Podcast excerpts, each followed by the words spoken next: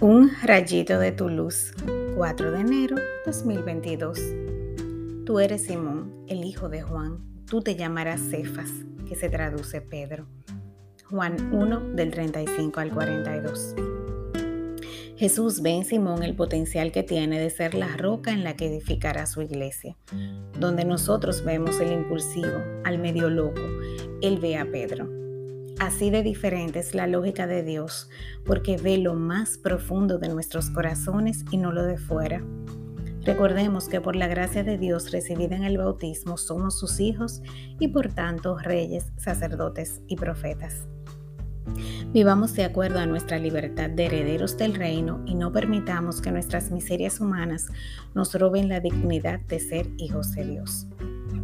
Cuando le creemos al Señor, actuamos conforme a nuestra fe y aunque nos caigamos, nos volvemos a levantar una y otra vez, así como Pedro negó a Jesús y se arrepintió hasta dar la vida por él llegado el momento.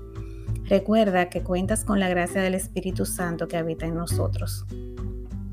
Cuando nos estemos cepillando los dientes, mirémonos al espejo y digámosle a esa persona que vemos, eres un hijo o hija amado de Dios y hoy actuarás como lo haría Jesús en todo momento porque en ti habita el Espíritu que habita en él. Déjate guiar por su sabiduría, inteligencia y conocimiento. Oremos. Señor, gracias por ponerme un nombre nuevo. Donde hay debilidad pones fortaleza, donde hay dudas me llenas de fe. Me miro en el espejo y veo tu rostro reflejado en mí.